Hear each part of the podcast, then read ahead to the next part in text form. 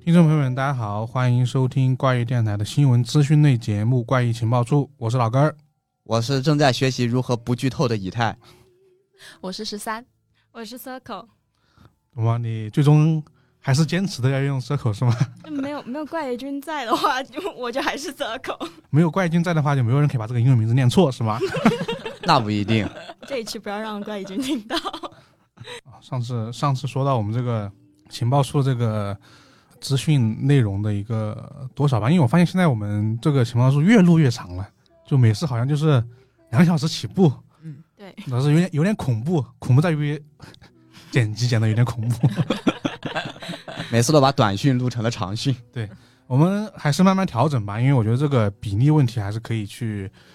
呃，根据内容做一个适当的减少或者是增多吧。啊，我们这一次呢，可能也也是来尝试尝试。虽然说快讯被我们练成了长讯，但我们还是一如既往的先从快讯开始说起吧。啊啊，那这一次的快讯我们就从谁开始呢？嗯，从我这边吧，我这边有一本书的快讯，书的快讯。对。啊，那我们控制一下。控制一下。我这边的书的快讯呢是呃读客的一本书，叫做《罪之声》，要在九月出版。然后他这一本书呢是呃盐田武士写的，他是根据在一九八四年呃日本的一个真实的案件，就格力高森永投毒案，然后进行改编写的。因为盐田武士他自己本人就是在小的时候就经历过这个格力高森永的投毒案，那时候他的爸妈就会告诫他，哎，你不要随便吃一些零食哦，这个零食不可以吃哦，这种。然后所以这这件事情就给他留下比较深刻的印象。然后所以他长大之后呢，他就他就去亲自就搜集资料，然后走访当年案件的一些呃亲历者，然后考察案发现场，然后最后就写成了这样一本书。然后，而且这一本书呢，它在日本也被改编成了电影，那个电影也叫做《罪之声》，在去年就已经上映了，主演是小栗旬还有新演员。嗯应该主演是小栗旬和新垣结衣的老公。对，主主演是小栗旬和我老婆的老公。好家伙，这通绕的，嗯，当时当时好像可以，我我看的时候好像正好是知道他们结婚之后吧，然后我在想，嗯，你的重点是结婚之后吗？对我重点是结婚之后，因为因为这个电影还拍的还挺好的，就是因为那个就是刚刚十三说那个格力高森永案嘛，还算是日本一个不很相当知名的这么一个案件，然后很多呃讲那种什么罪案故事的啊，然后讲那种什么真实案件的呀，都会讲这么一个案件。然后很多推理小说呢，都会以此作为一个叫什么素材进行创作改编，包括那个像什么字母秒的歪的右拐，其实我是觉得是也是以此为为灵感的。然后这篇应该也是，只不过好像有点不太一样就是了。嗯，对对。然后哦，对，你说要被改编的话，还有那个《攻壳机动队》里面对、啊。笑脸男事件，也是根据这个案件作为原型来进行创作的。啊，笑脸男居然是这个吗？嗯，好像好像好像也是，想了想好像也是，对 对，因为这个东西就是按照现在来说，应该就属于什么？感觉我现在看会觉得过过于明目张胆了，对，在以现在这个思维去理解的话，是的，就贼猖狂，而且是那种他投毒是被就那个投毒的人是被监控拍到的，但因为这个人他的特征十分不明显，就警方从监控那里看到那个人就是是个男的，戴了帽子，然后戴了眼镜，微胖，平个平平青年，就平平无奇，对，就这个线索犹如从大海捞针一样，然后所以他这个案件到现在也没有找到凶手，对，没有，是个悬案，对，是个悬案，所以那些讲真实案件就很喜欢讲这个事儿，嗯，因为首先他很大胆，很扑朔迷离，并且没有结果。嗯对那这个其实我还挺，小说我还挺挺挺好奇的，因为嗯电影的节奏其实有一点点慢。但它改编成的电影已经那么好看了，感觉应该原作不会差。对对对，对这个大家可以就是呃，我觉得看的时候可以去可以先去查一下一些，比较查一下吧，先去了解一下一些相关案件，就会看的会更加有意思一点点，对，这这个投毒案我看着也是挺起劲的。对吧？对，然后然后让我有一种感觉，就是日本人民他只会用氰化物投毒。熟悉的苦杏仁味。就是因为好像有是有个原因的，然后是因为那个呃我们上一次讲刺青的时候就没有讲那个细节，但是其实是因为当时的那些工厂里面，就战后呃进行重建的工厂里面，很容易通过呃一种很简单的方式去合成氰化物，导致当时很多人就就是可以从附近的那些工厂里面把这个东西就偷出来，哦，对，所以就特别多，后来就逐渐成了一个经典手法。但是氰化物好像也是一种比较经典的毒药，因为它还有一个外号，氰化物叫做闪电毒药嘛，就是见效快，没有痛苦。对。对。因为当时好像二战之后，很多德德国的一些军官军官嘛，就是战败之后也是好像一些服用了氰化物，嗯嗯，然后去自行了断嘛。我看柯南还以为就是日本满大街，就是你走进一家便利店就可以跟人家说给我来一斤氰化物的这种感觉。那就有点恐怖了啊。正常，我们中国武侠小说不是毒药通常都是砒霜嘛？鹤顶红，平常还是很痛苦的，感觉感觉死的比较慢。对，还是比较推荐大家用氰化物。对，毕竟是高，毕竟是高科技的产物。有一种有一种那什么《唐破铁牛香》里面那那段戏的感觉了。OK，那然后哦，我这边还有一条快讯，还有一条快讯呢，就是也是日本这边的，也和嗯推理有关，是三桥小提议日本推理作家协会要增设一个翻译推理的奖项。然后这个奖项呢，它目前只是在一个提议的阶段。然后我看到他呃日本推理作家协会的汇报那里，他说就是要奖励呃译者还有出版商来做来呃来作为对呃海外作品的引进，还有国内作品的呃推广的这样一个奖励。但实际上它，它到底是奖励的是它到底奖励的是他日本本土的译者，还是奖励的海外的译者呢？这一点他就没有在汇报那里明说。哦，所以他这个翻译推理奖不是讲的作品吗？他他讲的他讲的是奖励人，哦，对，不是奖励作品，哦奖励的是人。我以为是奖励作品呢，因为呃，就是现在的一些推理奖嘛，就是一般是他们国内的自己评的嘛，那不用说。然后还有一些就是那些翻译到他们那个日本之后出版的嗯才能评奖。嗯然后呢，像很多一些海外作品，就比如说那没出版就没这个机会嘛。我还以为说他放这个奖是为了可以让让一些没有没有获得出版的一些作品，通过嗯翻译的形式能够去评奖之类的，发现好像不太一样。对，嗯，那其实就是说，主要主要奖励的其实是为这个事业做出贡献的人。对，应该是。而且本身日本它对于这种版权问题就很就管控的很严格嘛。其实它嗯这样子设立这样一个奖项的话，其实我觉得挺好的，就是给这些翻译的人就是有一点奖励，可以激发他们的激情。这样，呃，作为一个经常看一些译文作品的一个读者，表示翻译的作用真的非常大。对我很大程度上就是决定了，就是我们本土化或者说本国的一些作者能不能对这个经典或者说很好的作品能够看得进去，能够看完它，或者对它有点评价，是直直观的影响到的。对不然就是折磨。对，非常的折磨。哦，我看过一本，就是忘了是谁翻译的那个《源氏物语》，哇，翻的那叫一个烂呐，就是一度让我对那个《源氏物语》产生了误解 那种烂。好家伙，老哥我们的吐槽电台什么时候上线呀？呃，这插一嘴，就是一直想做一个电呃什么推推理吐槽大会电台版。那我申请报名。我期待这个可很久了。嗯。精彩。呃，那你说到比赛的话，其实我这边正好有一个呃相似的吧，不叫相似吧，就是也是比赛类型的一个快讯吧。这个也是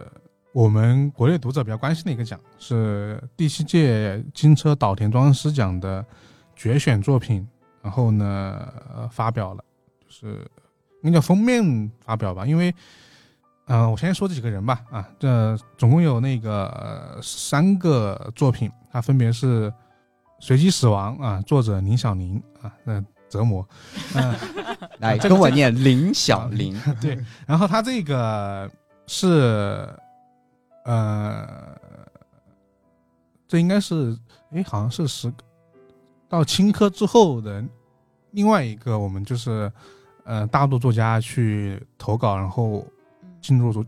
决选的一个啊、进入决选的一个作品。然后呢，另外两部是一个叫《弃子》啊，作者叫傅真，然后呢，另外一部叫《上中为你而鸣》啊，作者叫王源，就这三部作品，因为相当于说他是这三部作品都有一个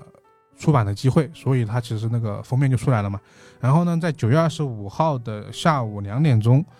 嗯、将会采用那个线上直播和线下实体结合的形式呢，来进行一个最终的决选，就是谁是第一，谁是第二啊，这么一个消息。所以这个好像还有将近一个月的时间吧。华文推理呢，其实一一直比呃比较一直，这这几年可能就比较少一些比较有权威类型的奖。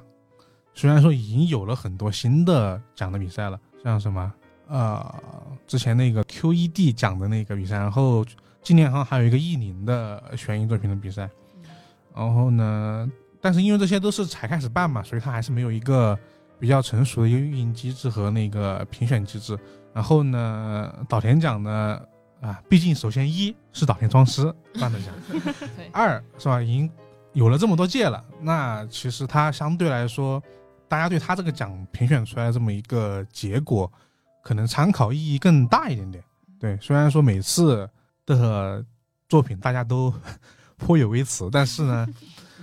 但是它毕竟也是一个我觉得是难得的一个一个可以用来就大家作为选书标准的一个东一个一个奖项吧。因为上一次上一次刚也提到，就是青稞那本《巴别塔之梦》，因为它是两年办一次，好像还是怎么怎么办一次，就是时间还挺长的。然后呢，就这一次就好不容易有一个新的呃大陆作者获奖啊、不叫获奖，对，呃入围了，对。然后之前还有陈浩基，还有雷军啊都有过。然后呢，这个作者不知道，大家可以去，我这样说好不好呢？大家可以去他的豆瓣主页关注一下，因为他有在豆瓣阅读上写东西，就是也是写推理的，然后写的是一个双胞胎，好像是，然后是有复旦大学推理协会的，哦，对。厉害，可以呢。对就这个就大家等到时间去关注关注吧，然后到时候出版之后也可以，我们看看，呃，如果有机会可以帮大，也可以给大家介绍一下，对，因为其实现在我们也不知道这本书到底讲的啥，懵，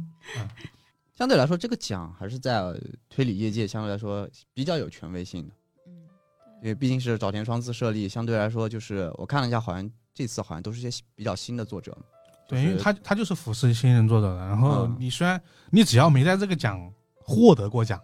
你就可以一直投。就是像以台刚刚说的，就是一个就大家可以作为参考吧，但是具体的作品的，就是类型还是要大家自己去评断。因为去年嘛，去年就出了那个叫写呃上一届应该叫上一届获奖获奖那个叫野球俱乐部杀人事件，然后好像大家读完之后就评价都不咋地。虽然它是它是最终就是首奖作品，但是都不咋地。呃，好像文学类的奖项大体都会面临这样的争议。对对对，再权威的奖项，好像基本上作作品出来之后，大家都会有都会有意见，都会或多或少有一些意见。对，但我觉得还是得要一个一个更多时间的去积累，去去就能够可能达到一个比较好的标准。虽然说嗯偶尔可能会出现一些不太愿，就是大家觉得不不 OK 的作品，但是比如说那个我们之之前有介绍那个念川念川哲也奖，也是一个新人奖，但里面出来的全是猛人，什么 就最近几年都是什么诗诗人庄啊，什么呃亲戚有误啊，这什么那种都是怪物。对，对，然后包括那新种人都是怪物系列，谁又不会冻结啊？他就连着这样高级之后，你就会觉得这个奖质量真的很高，就他确实把那个新人从里面就是选出来了。就这个，但是也也是需要一个时间的积累吧。对，这东西总是需要积累的，然后慢慢的就是奖项实际上就是你做的多之后，会有越来越多就是新锐的或者作家会会更期待那个奖项，所以从来给你投稿，总是一个积累的过程嘛。对对，然后接下来呢，我这边有一条讯息啊，啊，应该准确说是两条讯息啊，一个是有一款奥秘之家的一个新游戏《山河旅探》，呃，是一款横版风格的推理探案类的一个游戏。然后故事发生呢是在清末明初的时候，然后我去它的一些游戏页面看了一下，整体来说画风还是非常不错的，就是比较有那个怎么说呢，在我看来的话，就是有民国往前一点，然后那种那种感觉那，种就是小人化的那种感觉。啊，对对对对对，色彩比较看的比较好看。然后，呃，让我想起就是一个电影，不知道你们有没有看过，就是甄子丹和那个金城武演的一部叫《武侠我刚刚差点 PDSD 了，贞子，》啊。为什么我怎么会改到贞子去了？不是贞子，丹贞子丹，你你断了一下句，你知道吗？啊，贞子，哦，这个断句断的非常的好。他哎，他演的那个叫武侠是甄子丹。哦哦，我还以为是那个李连，金城武和那个梁甄子丹对的那个。不是甄子，是甄子丹。嗯，对他那个武侠里面，就是那个我看了一下他那个游戏里面截图，好像应该是男主吧，那个扮相就跟武侠里面甄子丹好像也是演的，也是一个类似像侦探，是个是个警察还是个侦探这个角色，就是穿着都非常像，也是大褂，然后上面头上加一个圆礼帽的那种感觉。然后，呃，游戏呢暂时它是目前在预约，我是在 Tap Tap 上看到的，它应该是有哦手机版的，就是 iOS 还有安卓。然后其他的平台的话，PC 端有没有啊？呃，不知道，目前没有看到他说就是有 PC 端什么的，大家可以去他的页面看一下。应该是应该手机端吧，因为上次我们介绍那个 Mimo 是吗？嗯？对，嗯呃，它好像只也是在手机端可以玩，它应该是上次反响比较好，好像还还可以。嗯，然后大致的故事就是主人公卷入了一场无法避免的阴谋案件，然后破解线索，然后有一个巨大的关于身份啊，还有一个悬案的这个谜团在这里面，等着主人公去破解。然后也是收集线索，然后通过推理啊，最后找出最后的这样的一个真相的一个过程。就是大家如果等上线之后，呃，大家可以去呃游玩一下，体验一下。嗯然后第二个讯息，可能之前看我们点到为止，或者经常关注我们频道的朋友可能比较熟悉，就是我们的《迷宫三》即将要出来了，预计在九月份上线，也是我们的迷宫第一本嘛，迷迷宫如意琳琅图集，还有第二本金榜题名之后，这是我们迷宫系列的第三本，也是一本解谜书。有名字吗？现在只是说叫目前只是是迷宫三，但是副标题暂时没有看到。哦，哦，他可是他九月就上线了，现在都八月底了，还还是还在一个保密的状态。对，可能他想留更多的神秘感吧，就把这种主题啊什么都给你隐去了。在上线的那一秒钟才告诉我们副标题。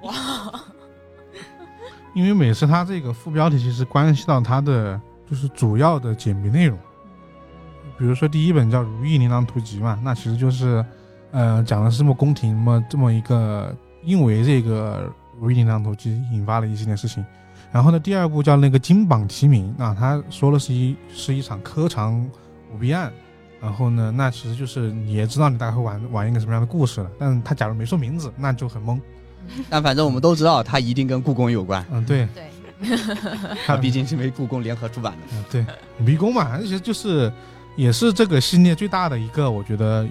就是亮点吧。因为其实一般来说，这些搞这种叫什么史学研究的，然后一些这些呃有的很多专业知识的这些老师们，其实一般会写一些文章，也只是会发表在一些专业期刊上，其实你也很少接触到。但是通过这么一种形式呢，他们会把一些他们懂的一个知识去藏在这一个呃游戏的流程里面，我觉得这个还挺挺好的。因为上最早那一次我们做《如意琳琅图集》的时候，我就把那里面的几个我我有去找其中几个插画，然后呢一直这种在他们什么故宫博物院的官网啊，什么那些历史资料里面找，可以找到那个画的真迹，然后就是你可以你可以玩进去可以获得很多知识，就是那种类型。不过故宫的周边最近确实是越出越精辟，越出越有意思了。只能说像最近我们这样的一种或者说国潮热或者说国风的这样的一个东西的不断推出，确实让我们整体这样的一个呃，就是作为一个中国人而能感觉到的那种自己文化上的那种自豪感，是能够感受得到的。尤其是像是《国宝档案》这样的电视节目，然后再加上呃我在故宫修文物这样子纪录片，然后还有像是我们这个迷宫系列的这样的一个解谜书，都是全方位的向我们展示了，对吧？璀璨的一个历史文明。确实，然后有机会的话，还是问读者啊，就可以还是去应该去故故宫博物院去看一下，啊、确实就是国家的宝藏以及很多的文化的一些传承都在那里面能够看到，因为它就故宫博物院嘛，其实是收藏了很多各地一些就是中国最有历史啊或者说文化有代表性的一些文物都在那边进行收藏嘛。对，真不能去也可以去故宫博物院，现在可以一般都可以 VR 看看展，就是啊对，你点进去之后就可以看。很多一些博物馆现在都可以 VR 看展，还是推荐大家可以多去看一看展的。对啊，因为无论是历史还是文物，其实都有些非常多的一些很好玩的东西。对，说到游戏的，正好我们把今天几个游戏全啊、说到游戏了呢，正好把今天几个游戏全部说完吧。呃，我这边也关注到一个游戏的一个信息，然后这个是悬疑惊悚的一个星座三伏首爆了游戏的一个角色及故事梗概。呃，怎么说？我我觉得介绍这个游戏之前得先介介绍它的制作人，呃，月光蟑螂。救命啊！嗯，因为我这我想说这个名字，是因为有两个事儿。一是因为最近我们这段时间好像好像正好在聊到那个微博上聊到那个广广州东最大的蟑螂，对，先先是先是那个楼吧，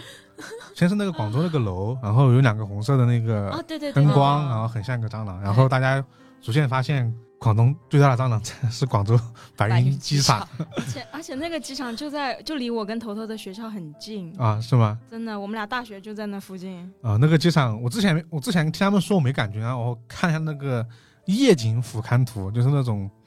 呃，非常像，对，包括旁边还有一些城市其他一些灯光的一个图，是真的很像，感感觉哎它随时要起飞了。对，而且是那种就是可以看到他腿上绒毛的那种大蟑螂，好家伙，密集恐惧者，我已经死了，因为我我们学校有的时候你出去玩就是去白云机场最近，然后我们学校还有专门包车去白云机场。我现在嗯就感觉我从蟑螂窝里出来过一趟，就是鸡皮疙瘩。啊，说回来啊，然后另外一个原因是因为呢，月光蟑螂它之前其实做了一个大家都比较可能相对比较熟熟知这个游戏吧，之前在很多啊游戏 UP 主啊，包括一些直播平台都比较火的一个呃解谜游戏，叫那个烟火啊、烟火。对，然后那个游戏的游戏时长大概在三小时以内，但是呢，整个它的故事啊，它的对于这种中式悬疑恐怖的这么一个塑造啊，我觉得都是挺不错的一个作品吧。然后当时他在作品发布之后就说了自己要马上要进行下一个作品制作的这么一个消息，好像 B 站好像有账号啊、然后感觉隔了这么久，终于有了一个比较清晰的一个算是预告一样的东西吧。对他这一次说的是说，他也是跟烟火一样，其实取材的时间是在上世纪的八九十年代。他这次说的是在一九九六年有这么一个三眼神童啊，嗯，他怎么说呢？这个一九九六年啊，有一个叫有一个外号叫三眼神童的人，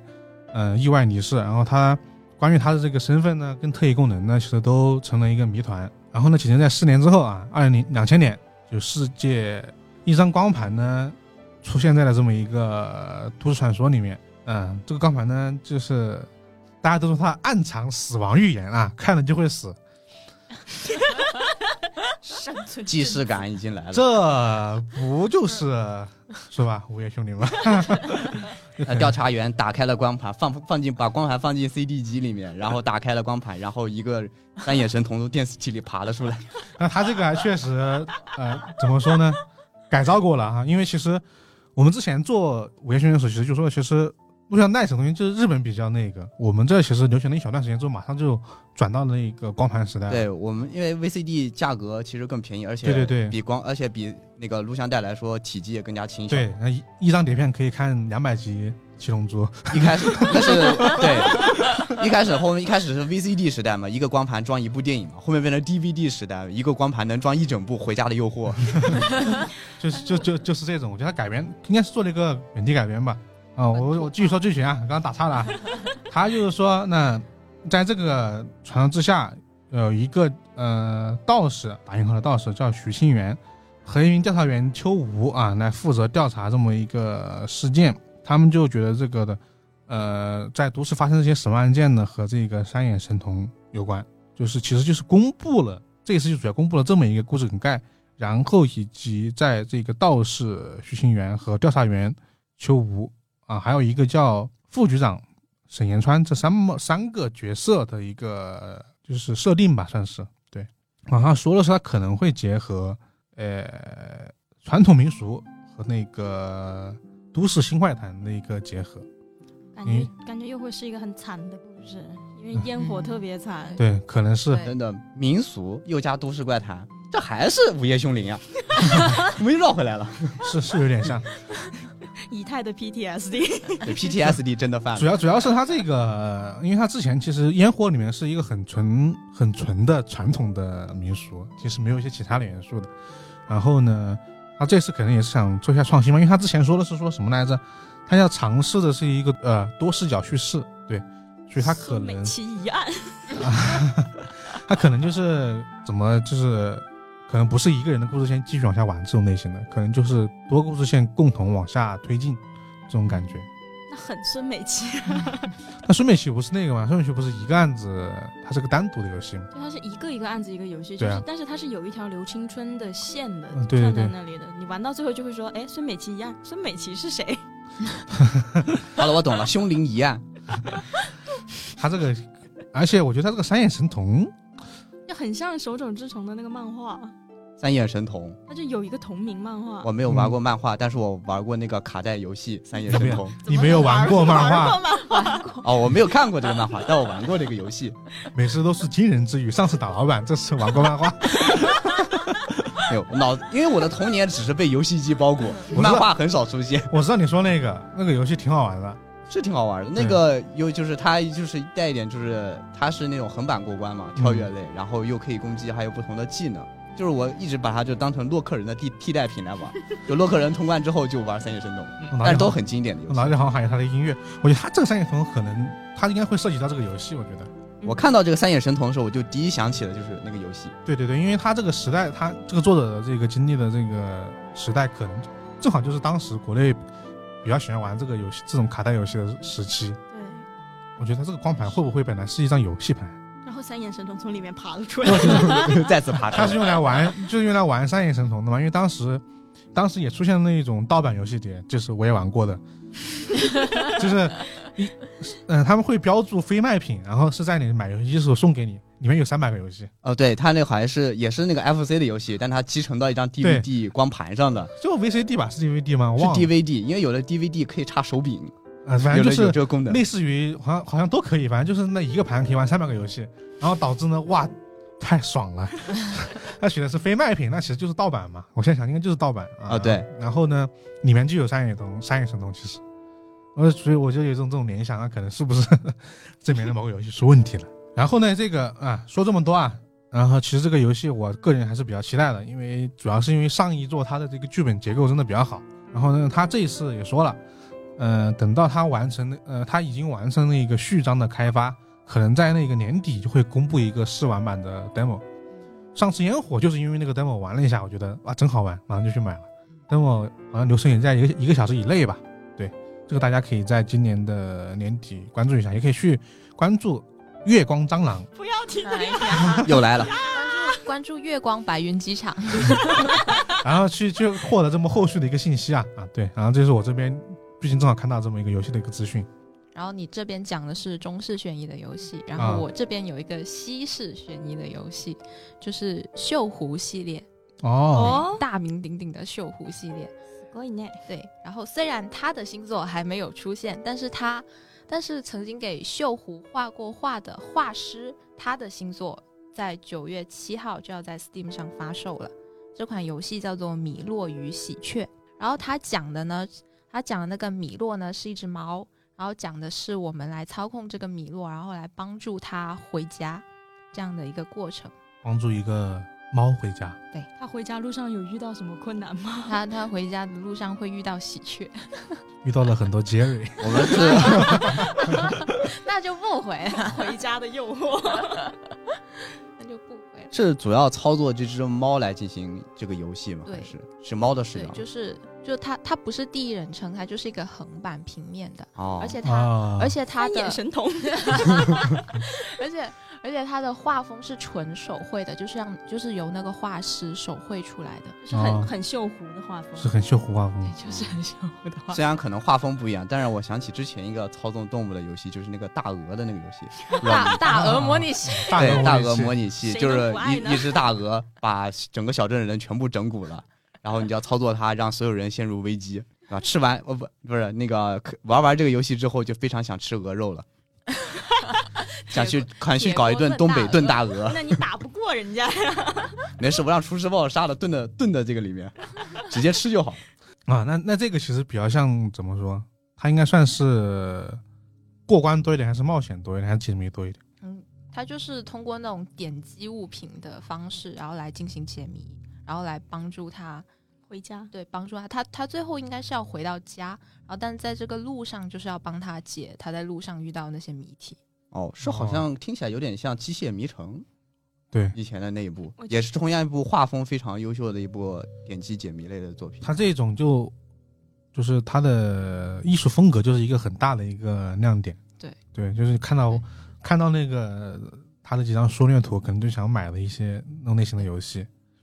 就是他，就他画的那个，就是锈湖根源的那个嗯封面，就是他画的。嗯，对要是喜欢这种画风的话，其实可以去期待一下。而且他的那个开发商跟锈湖的开发商是同一个那有点担心他会不会在游戏里搞什么惊悚元素啊，这不 不要吧？可能还是就其实比较关注它的解谜部分到底是谁来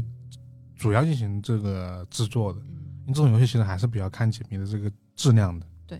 包括包括后面的这么一个故事是他自己写的，嗯，对对故事是他自己写的。对，游戏是他开发的，啊，对对对，不过我看了这个价格只有一点九九刀对，冲这个画风直接买一个过来当收藏也好呀。对啊，一点九九刀，不到二十块钱。对，这么便宜的这么便宜的价格买一个大师的这样一个收藏作品，放到这个放到 Steam 里面喜加一，它不香吗？确实挺便宜的。我刚刚还我刚刚还在说说，啊、这种类型的游戏其实有时候就是相当于是在买买它的艺术艺术插画，有时候、嗯对就是你觉得你这个钱是一个双倍的获得。确实，是这么说。而且它现在 Steam 上也还有也有 demo 可以下载来玩一下。啊，它这个有 demo 了是吗？。对哦，那可以去玩一玩，对，一点九九刀还有 demo。太良心了，简直太良心了啊 太良心了。我们不能放过他。对的，我我们在国区应该能买到吧？它是一点九九刀，它用的是美刀这个单位。可以，你问了一个好问题啊。可以的，他有中文。哦，如果没有办法，如果买没有过去也没关系，反正我们都精神阿根廷人。没没，我觉得他这个有中文，那肯定在肯定是有在国区的。对，对，加油中文的话，啊，这个游戏没中文就解密游戏没中文，那就是折磨。好，那我们的呃游戏的新闻就到这里差不多了。然后接下来是一个关于影视方面的了。然后就是影视方面，第一个就是延期了非常久的我们的《零零七：无暇赴死》终于要上映了，然后预告片也已经上线，它将于九月二十八号，然后在伦敦皇家阿尔伯特音乐厅将在伦敦首映。然后这一部的大致的剧情呢，其实跟之前我们的零零七系列其实也大差不差。就是我们的邦德在牙买加享受假期的时候啊，CIA 的老朋友继续找上门来，继续，然后有一个科学家被绑架了，于是我们的邦德再次开始了他拯救世界的任务。然后值得一提的就是，就是我们这次这部的零零七的这个主演啊，呃是第几代来着？不是太还是那个普京脸吗？呃，对，普京，脸吗没？错，是是他。普京脸可还行。普京脸可还行。他就是丹尼尔·克雷格，是他最后一部零零七的这样的一部作品。也就是说，如果之后零零七系列还继续拍的话，我们将会迎来就是会换一位演员再进行我们的零零七了，我有就听说，好像是说要让贝克汉姆来演，贝克汉姆来演，啥？有一段时间好像是这会让我跟碟中谍撞撞脸呀的感觉，有一段时间好我像气质跟阿汤哥有点像。啊，说回这一部啊，因为其实上部零零七是什么时候啊？好久了吧？好久好久了吧？上一部应该是一六年零零七，然后幽灵党，嗯，因为他中间上一次看到这位这位零零七的邦德，是在《利刃出鞘》的片场里面。对，是的，是的。但其实这部《无暇赴死》应该是早就应该上映了，但是因为疫情的原因，一直在等，一直在等。他好像我记得最开始的时候他是说要跟就是那时候迪士尼不是出花木兰嘛，啊他是好像是应该是跟花木兰差不多时候的档期，但是花木兰不是扑街了嘛，啊！然后他就怂了，一直怂到了怂到了今年年底，花木兰扑街是疫情的错吗？是花木兰自己做的错。继续鞭尸花木兰。不要甩锅给花木兰，啊不不要甩锅给疫情，不好意思。然后零零七系列基本上就是该有的元素基本上也都有，大家特别期待的帮女郎啊依然是有，非常期待的这样的零零七的打斗依然有，然后帅气的那个预告片也能看到这次的阿斯顿马丁又开始了他的改装改装升级，这次依然有，基本上就是大家经典元素基本上集齐，然后就是丹尼尔·克雷格，因为最后一部嘛，然后看了一下打戏也是非常的激烈。呃，虽然年纪也不小了，演零零七演的现在十多年了，对，但我看他，我看他那个预告片，我觉得他变瘦了，不知道为什么。嗯，健身了，就不是是那种感觉没有健好身的 瘦，可能是因为没脱衣服啊，穿的那个预告片全全是全是西服。我依稀还记得他第一次演那个，第一看他第一部就《皇家赌场》那个时候，嗯身材确实很强。对，就是跟之前的所有的零零七拉开了那个差距，就是他那个身材。对对对很多人说就是就是一个绅士变成了猛汉，对，就是普京拿枪这照片吗？英国普京。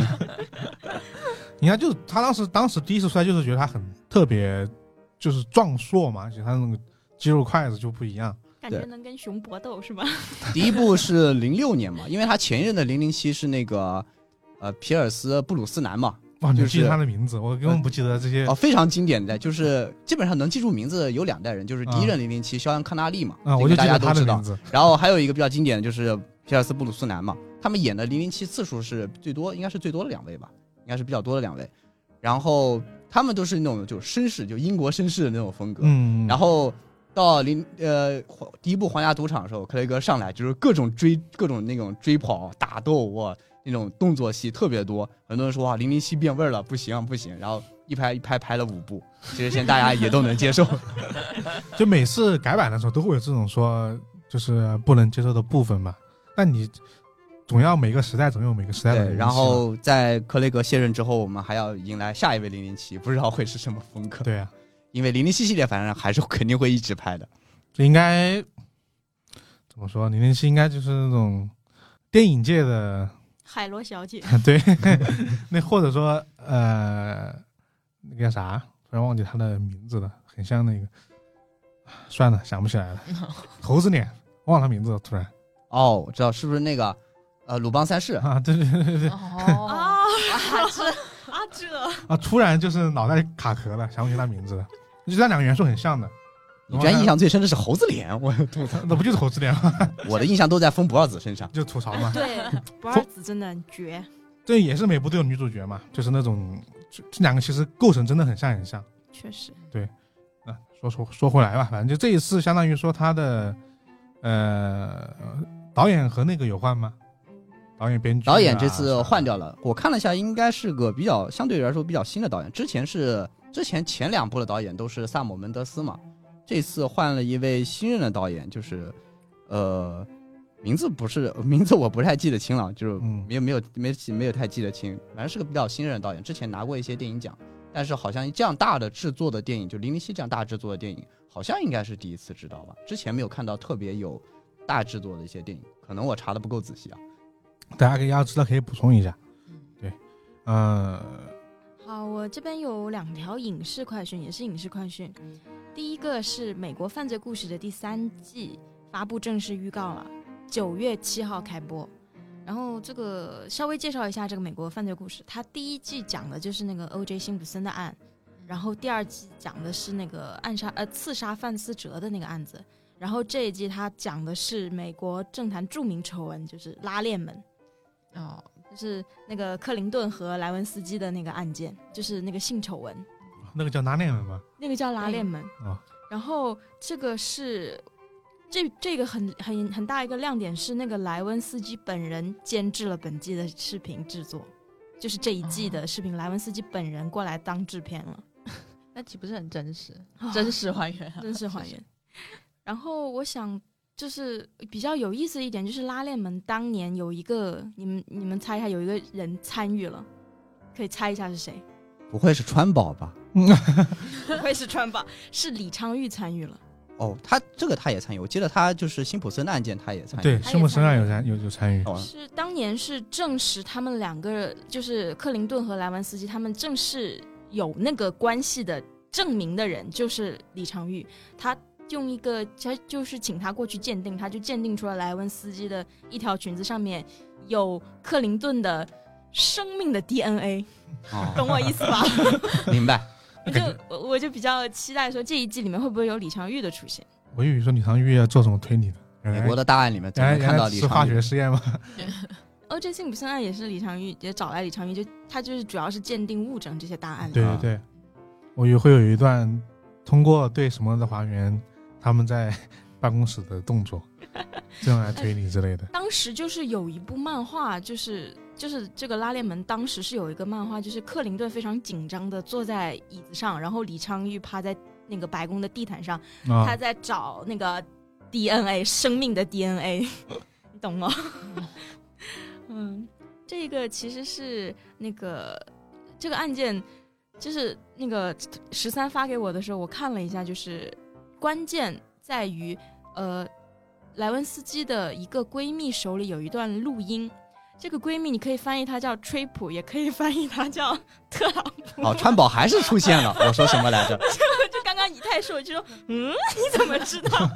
有有两种翻译，不过我们就为了不混淆，我们还是不叫她那个川宝，我们叫她崔普。就是当时是拉链门这个事件，就是他们克林顿和莱文斯基有一段呃不见不得光的感情，被首先是被莱文斯基的上司发现了，为了保护克林顿，他就把莱文斯基调到了五角大楼，但是之后还是事发了，是因为有另外一个女生。她控告克林顿性骚扰，然后这个时候，呃，莱文斯基调进五角大楼之后，他认识了一个女孩，就跟她成了闺蜜，就是那个崔普。然后他就跟崔普讲了他跟克林顿的种种，没想到崔普录音了。这个事情就是查到莱文斯基头上的时候，崔普就是不想帮忙做伪证罪，他就把这个事情这他就把这个录音交给了调查人员，就引出了克林顿在政期间最大的性丑闻，就是拉链门。然后下一条是我最害怕的影视新闻，就是台湾电影《咒》发布预告了。它是改编自发生在高雄的一个真实事件，就是台湾一家六口起鸡，然后认为是自己是被神明附身了，就发生了就是互相自残呐、然后二十天不吃饭，就是互相吃对方的排泄物，嗯，最后嗯。最后导致大女儿死亡，而且大女儿死亡之后，这家人还不觉得是大女儿死了，是觉得附身在大女儿身上什么很邪恶的灵给死掉了，直到说小女儿身上被大女儿附身了，告诉家人说，呃，我死了，这家人才把大女儿送去医院，确定死亡，就是非常鬼调的一件事情，经典经典开场了。这个预告片好像在就是在微博上微博上很很多底下地方都传的还挺火的。嗯，对我就是那天看到了，我在公交车上看到，吓得我把手机扔出去。就是真的，就是它是融合了很多中式民俗恐怖，甚至我觉得那个作者可能就是老冲浪学家了，很多就是。我初中的时候上网看的那些，比如说什么恐怖图片，就是什么空手指啊，它也有相、相当多的一些图片啊、画面啊，在感感觉是像在还原那个空手指。它是，而且这个片是采用伪纪录片式的拍摄，哦，就是就能想到联想到很多，比如女巫克莱尔啊这样的，啊，很恐怖。预告片的最后最后那一段真的很吓人，就是真就是真的就是中国人最知道中国人害怕什么。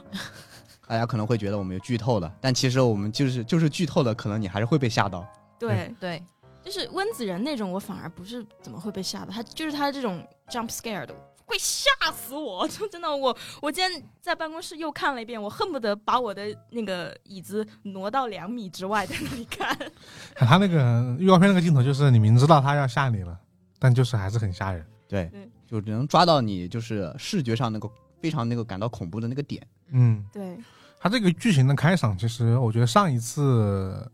在电影里面看到，可能是在《机魂》里面。就是我我觉得像那个昆池岩，没有，我觉得他这个名这个一些仪式啊，一些画的那些图像啊，啊，很像《机魂》里面的一小段儿的那个感觉。然后呢，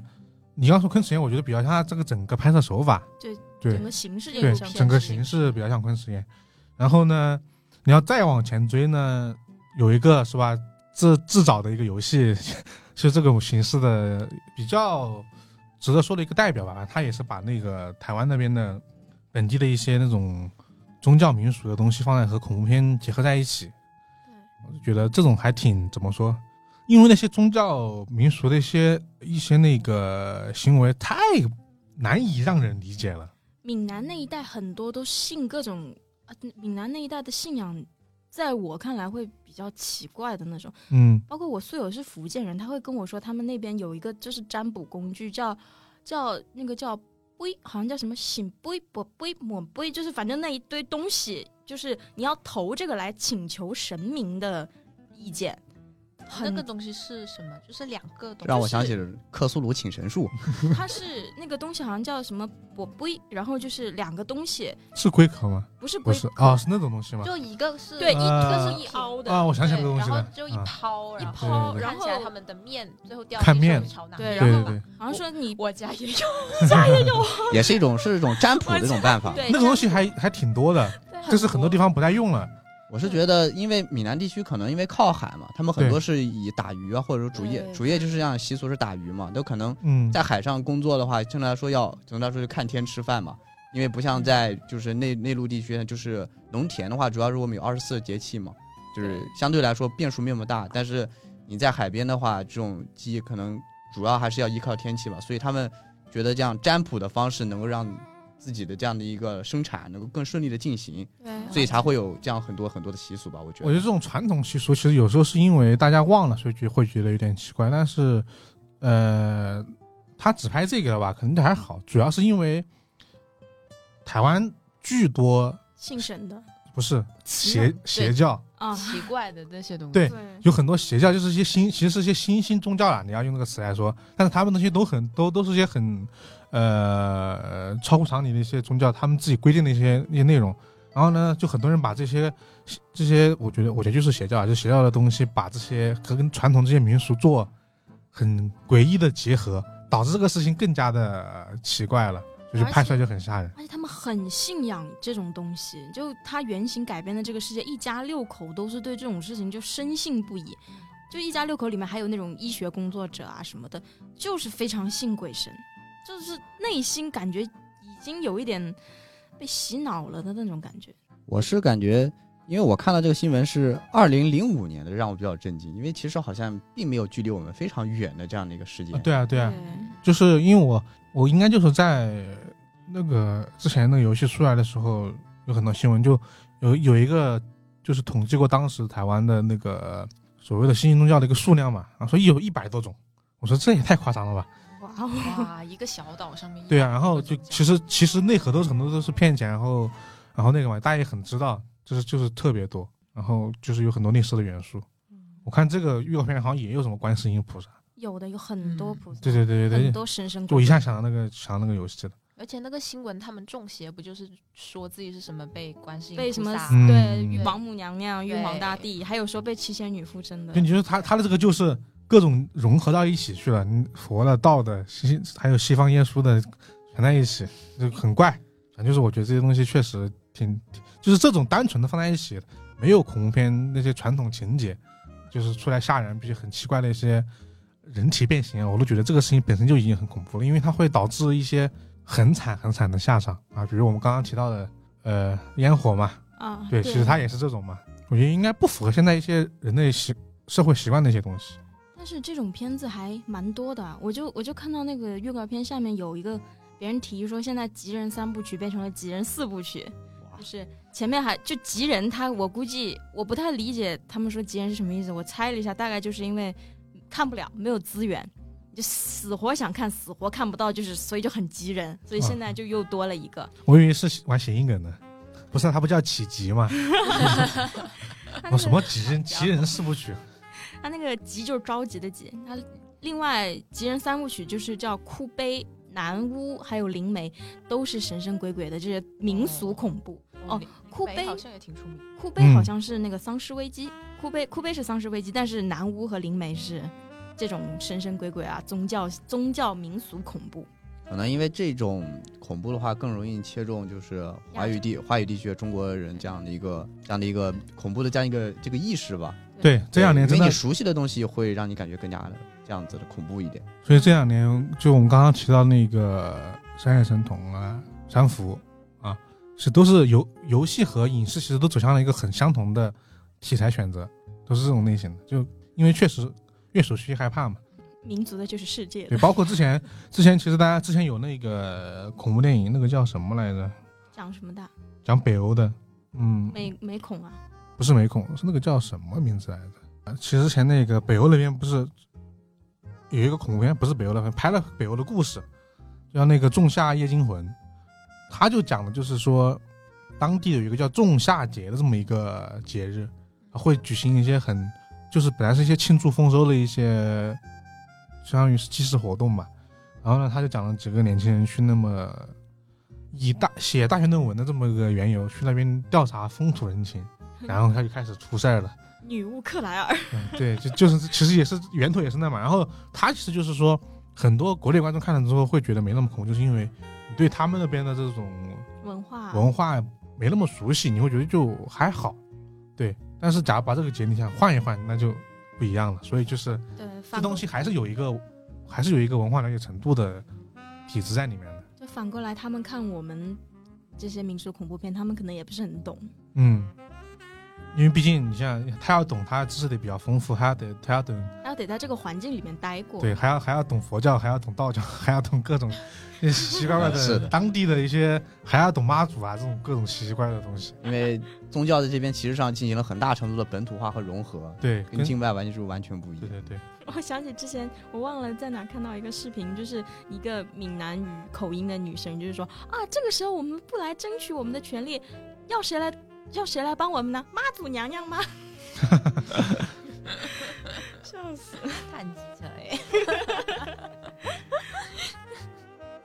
好，我的两条快讯就到此结束了。那哎，我觉得我突然我突然就想起来一个，之前那个我们好像上次没说吧，那个诗人庄的作者的新书提起来，是因为刚刚我们说到这个恐怖片这么一个要素了嘛，然后这个居村昌宏他这个新呃新的一个作品，其实他日本发售时间已经是七月份了，七月末了，然后呢，它叫我只看这个日语里面的汉字的话，叫那个凶人底的杀人，你们会翻译吗？凶人凶人底杀人啊，就是凶人管杀人啊，对啊对啊，其实就是凶人管杀人。它它里面就是说，呃，就有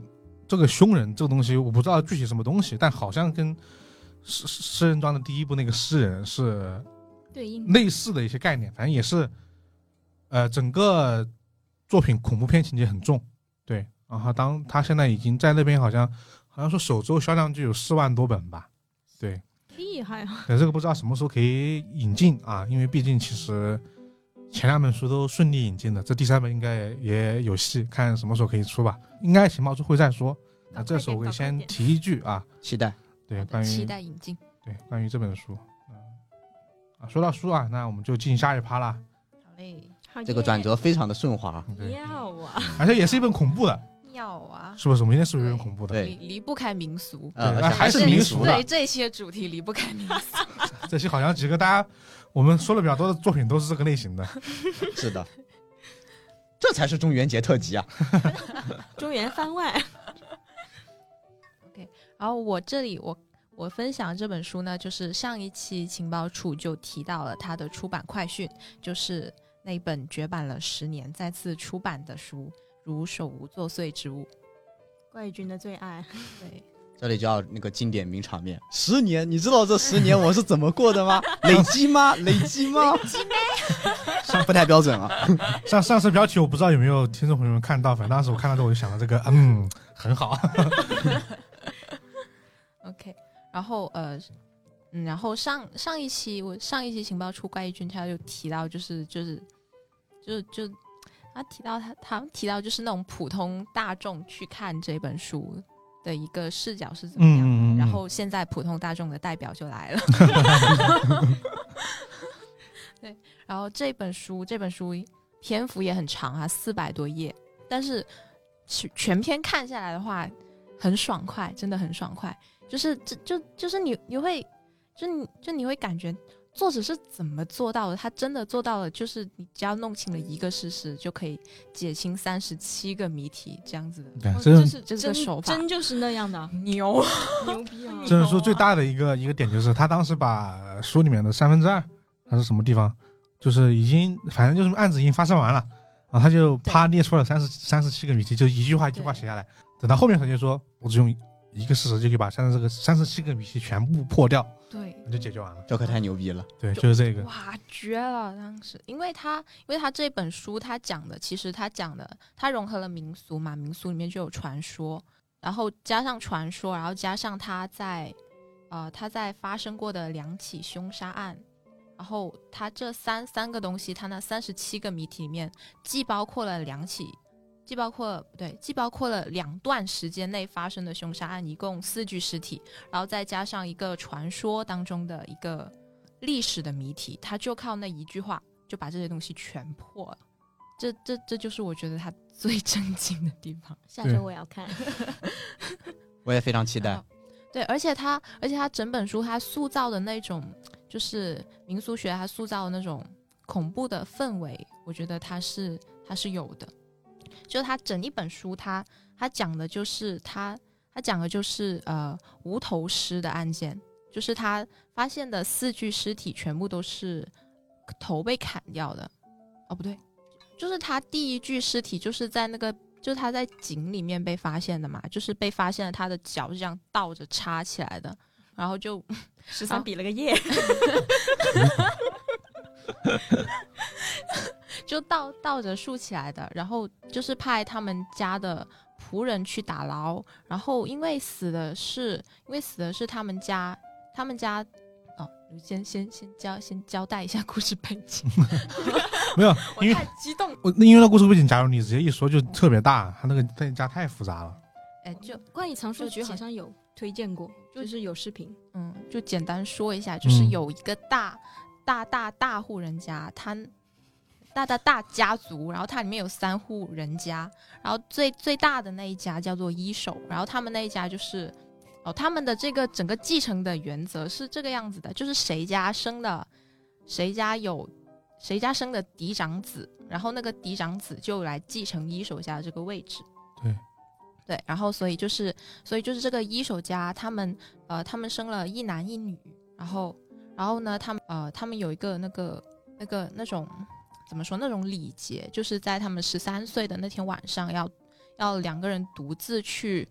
独自去一个神神堂那种地方，就是啊沐浴之后，然后去参拜、去祭祀，在那里过夜，好像是。然后就是在他们就是在他们沐浴的时候，然后那个嫡长子他的仆人因为不放心，他害怕有神神怪作祟，然后就跟了过去。然后他就悄悄跟在他们后面，就看见了，呃，就看见了那个嫡长子他的妹妹。就是那个女女孩子，她叫做飞女子，那个嫡长子叫做长寿郎，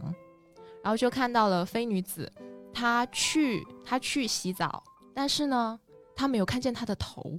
然后她很害怕，她就躲在那里，然后然后过了一段时间，又来了一个飞女子，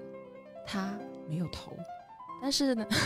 然后他洗完澡了。之后他就看见他往，就是他洗完澡就往他要去参拜的那个地方走过去，他手上好像拎了一个头。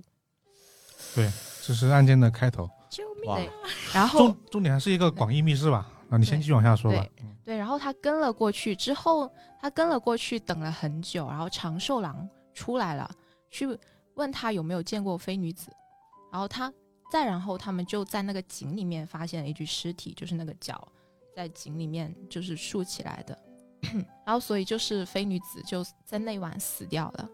对，然后根据他们家，然后派仆人去把那具尸体捞起来的时候呢，呃，他们的老爷就是不给他们看，然后但是据仆人他们见到还有摸到，就是这个尸体没有头，然后身上周围全部都是头发，笨胆小如鼠选只有只有是它的封面嘛，大家看看它的封面，就是看书的时候知道那个封面为什么是那样画的，用用一个很多红色的花把它那个颈部地方遮住，它其实就是给你看名字，其实不加加上书名啊，就给我看了个头。对对，还是告诉你这个这个头头头头没了。但是这个风格还是比较好看的。嗯，因为它里面还有一个，就是还刚刚这个故事都是在一座那种日本的那种深山里面发生的，就是他去祭拜是在去需要去一个山上，然后他相当于是一个呃很广义的一个密室，就是两边都有人看着，但是呢，就是中间这个人就被给人被被人给杀掉了。对对，然后呢，里面还有一个对于这个手无这个东西，手无呢，它是一种呃妖妖怪民俗里面的这种一种妖怪，它会把就是把人的头给带走，是这样的吗？我有点忘了，反正类似于它，是它没有脖子，日语里面那个手其实是脖子。反正就是他会类似于这种行为，然后还大量的渲染了这这么一个妖怪的这么一个、呃故事背景和当地的一个民俗，所以当第一个案件发生的时候，就还挺挺那种瘆人的恐怖的，对就是你也别也不也不是说它是那种恐怖片情节，反正就是细想人还挺挺麻的那种，整个人都 有那种那种感觉的东西。那以我的胆量，应该不支不够支撑我把它看完。不，因为他的他他他叙述的东西会，你可能就是、呃怎么说，应该也不会特别吓人吧？对不会特别吓对人，你放心。能看柯南应该就能看这个。啊，那没问题。就是你看看想象力了，你要是特别能够无端乱想，那可能更吓人一点点。完蛋，我的特长就是胡思乱想。就就只要只要你看的时候，你你不注意去看封面，还有看他的书签，你就不会被吓到。对那没问题。然后这这是他的第一起案子，在十年前发生的。然后十年后的话，又连续发生了三起无头尸的案件。然后他这个案件，他就是讲的是长寿郎十年后长大了，然后要要选选妃，选妃，令人羡慕啊，不愧是大大大家族。对，大户人家呀。要要相亲，他要相亲，然后他就跟三个三个相亲对象在，他们就坐分别就是坐在三个那种相亲相亲地方，就三个房间里面嗯去相亲。然后呢，他就先他进了第一个，进了第二个，进了第三个，然后进了第三个之后久久不出来，之后人家之后别人就进去看，然后就发现了一具无头的呃无头女尸，而且是全裸的。然后再，然后他们就觉得这很奇怪，就是一个相亲对象就无端的死了，那长寿郎去哪了？人就一个一个女的死了，男的呢也没了。然后他们就追出去，然后就在，然后就在路上，然后就在路上，就离离那里没有很远的地方，又发现了一具无头男性全裸尸体。啊，这是第二句。然后，然后再过，嗯这是第二句，你重说一遍，没录进去。这这是第二句尸体。之后呢，在就他们家嫡长子已经死掉了，那就是说，那就是说他们家这个继承关系将会发生变化，对，将会洗牌。然后现在呢，就轮到了一手家下面的二手，二手家他们的儿子叫做红二，然后轮到这个红二，如无意外的话，就应该是他上位，然后二手家变成一手家。然后，但是呢，在第二天，这个红二就被人发现了，死掉了。对对，哦，他是一具无头全裸男性尸体，但是在他旁边放着长寿郎的头。啊，这 对，对，就谜团已经升起来了。就是就是他他这几起几起案件就是这个样子。非常期待了。冷笑话解答，因为二手有两个头，二手准备，不然啊真的二手二手呢？对啊，因为他那个起名就是一一二三，有好像还有三，是不是？三手三手就三个头，对还有三手来着，三个头了。对啊三，手是科尔贝洛斯吗？三手那个人三头犬。三手那个人从从哈利波特那边爬出来的，反正就是那二手是不是从那隔壁魔兽世界爬过来的食人魔法师？嗯，他他那个谜团其实怎么说呢？就我觉得还是其实经典的那种无头尸的谜团，对对，包括怎么怎么制造的，然后为什么要做这个东西，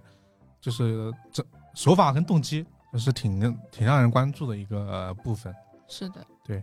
但是。但是其实说实话，它里面有一个动机我没有想很明白。你这你跟我现在跟我说我我其实很多东西我想不起来了，但我知道他有有一个点是啥。您这么说，其实内容真的很多，他毕竟想很明白，就是感觉凶手到后面有一种他说杀人就杀人了。啊，对，我这个可能得大家读了之后看自己的感觉吧，因为我觉得他可能还是，嗯、这四个案件还能够比较好的串在一起，就是相当于说四个杀人案，其实断层感不是特别的严重，嗯，因为当年那个案件就没人破嘛，它就其实就一直延续到了现在，对，这也是根据真实的悬案就是改编的嘛，也是作品。应该就是不应该就是纯编的。哦纯编对，是吧这就是假。现实中应该没有这样说的案子。他这个有有，它这个其实是有两种两两个叫什么大类型，就是合在一起的，一个就是呃这种山庄里面这种遗产争夺跟嗯，就是家族继承的这个这种类型，就是可以追，你可以你可以往前追的，可以追很深，但是呢比较致命的就是横沟正史，对，对，然后听他这个描述你就知道了。犬神家族。对，首先有这个整个家族有一个主家，就是就是相当于是当家，那他们家族有优先这么一个继承权。然后呢，其次呢，还有一个就属于是当时分分家，对。然后呢，这个分家呢，就可能就啊，钱也没有多少，地位又低啊，就可能就有杀人动机啊，反正就是这么一个构造，所以他就会在里面就会产生啊，包括还有一些很奇怪的一些继承仪式，这些都是可以说是一脉相承的吧。然后这个里面也有嘛，包括他起名，他就会这样起嘛，一手二手，其实就是给你，一是让让你好记人名，但呢，我觉得其实并没有起到多大作用。然 后然后呢，另外就是告诉你他这么一个地位的有没有这么一个分配嘛。然后后来金田一其实也是这么在写这种类型的故事。对，然后另外一个呢，就是呃，金鸡沙叶那边比较，虽然说另外一种另外一种就是那种民俗啊，然后呢比较知名的是金鸡沙燕，它这个里面就有又把这个跟那个合在一起了，它里面就大肆的介绍，通过稻盛稻盛爷爷这么一个侦探，他专门调查这些民俗知识的，然后他好像是通过这个东西才才知道这个案子的吧？就是调查民俗，然后才知道这个案子的吧。对他，他就是他是他好像是不知道从哪里听说了这么听说他们那边的传说，就对对对还还没有听到案子。对，他是他是追着传说去的，然后才看到案子，啊，这个形式就是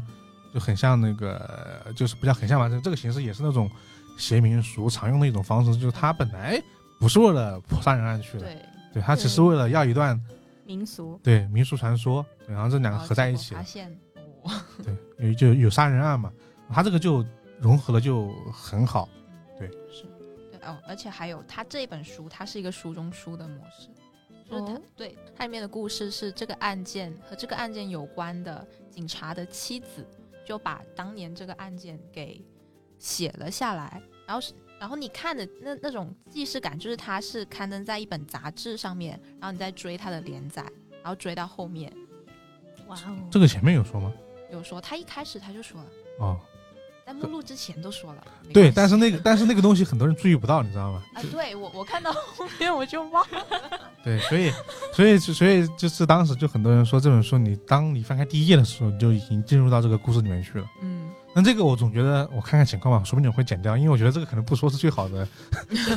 阅读体验。好家伙，第二个开始透底的人出现了，终于不是我一个了。那个确实跟最最终的跟跟最终的底是有关的，它这个形式，算是有关，但是我现在这样说还还可以，对就就就没有说到最后的那个地方。对对对，你这个没关系，怪异君已经看过了，他不会说你大漏勺。以太迫切的想找一个透底的伙伴。对，是的，但是但是他他到最后他有个东西让我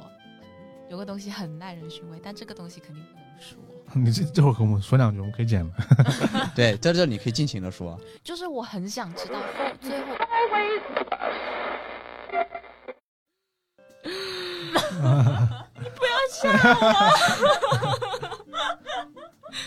那所以说，你看完之后，你觉得它反而没有太多说不好读的部分啊，或者说很难进入到这本小说的部分。其实没有，哎、啊其实对于我对我来说的话，它里面的那些人名什么的，其实还算是挺好记的。嗯，对就比起有比起有一些日本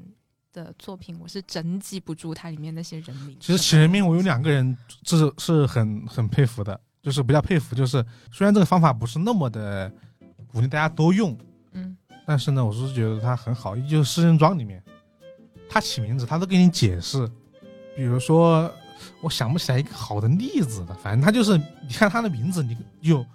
他是通过他的人物的性格，通过一种取外号的方式跟这个人取名字的，嗯，所以你根本不需要记他的名字，哦你就知道谁是谁。哦，这种就比较有既视感。对，因为他他在里面吐槽了，他说推理小说的名字很难记，他在里面就是作者自己吐槽，所以他就说为了让大家好记，我就用这种方式来起名字。嗯，然后呢，要么就是这像他手无这种，他其实就比较直白，他的人的名字就叫就是一郎、二郎、三郎，然后大郎，对，然后就是那种名字，就是给你按序排列，反正就这几个人，你自己记吧，不，他真正的名字其实也无所谓，这种是比较好记的，就这两种比较好记的，其他那些就是很绕的名字就就很难受了。记得那个石交馆里面，就是一边就它两线叙事，嗯一边有一堆侦探的名字，一边又有一堆日本人的名字。啊，对，嗯哎呀，混乱的不行。哦，然后还有就是看那个什么《时空旅行者的沙漏》啊，它那里面那个房间我是真记不住，它是根据那种十二生肖加什么天干地支结合起来的、对对哇，那种房间，而且它是那种好像两层还是三层的大房子，我压根记不住。那那那个小说怎么说呢？是就是设定真的挺好的，就是他这个写法吧，太有一个词叫地位，好吧？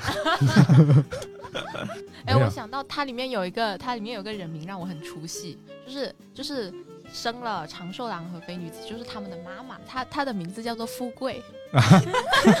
啊，富贵，对我那时候我那时候在那里看的时候，我脑脑海里面一看到这个名字，立立刻就有个跳到活着，就嗯富贵儿，富贵儿，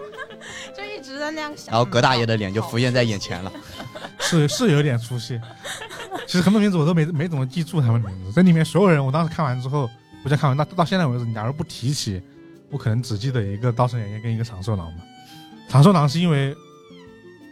感觉跟跟鬼灭之刃谁的名字很像。啊，炭治郎，炭治郎，反正就类似于这种。那刚刚其实跟大家介绍这么一本，就大家一直很期待的一本《如手无作学之物》嘛。然后呢，嗯、我这边给大家介绍一本换换口味吧，这是一本我们经常也其实也提过很多次的，呃，欧美那边的悬疑作品啊。这本书叫《必须救赎罗西》啊，啊，这个字也应该也读也也也读欠哈。但是呢，是因为根据他这个英文翻译，应该是罗西。对，然后呢，这本书它的作者是皮耶尔·勒麦特。然后呢，他之前之前比较著名的作品是那个必须找到阿尼克斯，嗯，对，这个比较知名，哎，也是必须，也是必须啥啥啥的。应该是他的一个系列吧。它好像一个叫什么必须，还有一个叫必须牺牲卡米尔。啊，对对对，必须必须牺牲上单嘛，卡米尔，卡米卡米尔啊，对，然后然后他这个呃作品这次这个不像之前比较短，对，然后他我觉得整体来说，它应该算一本那个悬疑小说，就是其实跟我们常见那些什么推理啊，然后那些古典的都不太一样，他这本小说就比较。就是一个大的疑点来引着你往下读的。他这个疑点是什么呢？呃，在九幺幺之后啊，九幺幺啊，在九幺幺之后，他就当时世界上有很多这种恐怖袭击活动嘛。然后呢，在一天，这个法国巴黎就突然在闹市区引爆了一个炸弹。然后呢，日本买的吗？日本便利店买的吗？那还真是可能原材料是便利店卖的。它这个炸弹来源很简单，因为当时因为法国嘛，这是著名的一战、二战的一个战场嘛，嗯所以他当时在那个地底下很多炸弹，就跟越南一样。啊，对，哦所以你你假如说你要能够仔细去找的话，你是能够找到一些炸弹的。然后呢，你要是有技术，你还能给它让它重重新让它可以使用。真就路边捡了一个炸弹回那家。反正就类似，你可以理解成路边捡的。然后这个人呢，就把这个炸弹引爆了，但是呢，警方没有找不到人，但是很快啊，这个人啊，很快啊，这个人他就来自己投案自首了。然后呢，他这这个人就叫叫让啊，就是让，对。然后呢，他投案自首之后呢，他有一个很奇怪的要求，他就说呢，他要把他的母亲罗西给救出来。他的母亲呢，因为之前一起案件在被关在牢里面去了，然后呢可能是无期徒刑。他说呢，他提要求，你们呢把我的母亲给救出来啊、放出来，不然呢我就引爆，我就不能叫引爆，不然呢我就不告诉你们下一颗炸弹在哪。然后呢，他此时警方又知道，好家伙，这个人他在整个巴黎埋了七颗炸弹，二十小时后，你假如不把他的母亲放出来，就炸一颗；你再不放，就再炸一颗。七星连珠。然后呢，还同时还有一个要，呃，提个提了一个那个要求，要给他三千万的欧元，就这两个要求。然后呢，就开始、呃查案。但是呢，很快这个警方啊，通过对这个让这个人的人际关系的调查，就发现一个很奇怪的点，他的他这个让跟他的母亲关系并不好，两个人经常吵架，然后在家里面就是互骂，然后互打那种，然后所有人都知道他们俩关系不太好。然后呢，他母亲进监狱呢是什么原因呢？这个让啊，他谈了一个女朋友，两个人关系也很好，然后甚至要结婚。但是呢，这个女朋友呢比他这个让的女朋友比让的大个十几岁。然后呢，这个母亲呢很不喜欢，因为他平时就对他很就是那啥嘛。最终呢，就他的母亲开车把这个人给撞死了，我的妈呀！就他的妈把他的女朋友女朋友给撞死了。哇，对所以说讲道理，这个让呢，他应该是很不很不很不愿意救你他妈的。，对，但是他却提出了这个要求，所以就是这个警察就搞不懂这个事儿，就开始调查这个案件。调查案件的过程中呢，呃，炸弹的问题还要解决，就是下一颗炸弹要爆炸了，警方一直不答应他的要求，然后所以他整整本书就是以这个时间点来写作的，就比如说十八点零五、十七点十分，然后发生了什么事情，然后呢，在中断的时候他就跟说啊，下一颗炸弹还大概有三小时爆炸。这颗炸弹呢，在法国巴黎的某一个幼儿园里面。哇，哪一种啊！对，然后就是这么这么一个。我说到这，其实大概已经说了他一小半的内容了吧？因为这本书其实不是很薄，因为这本书不是很厚。什么叫不是很薄？这本书你看一下手无才叫不是很薄。你看一下这本，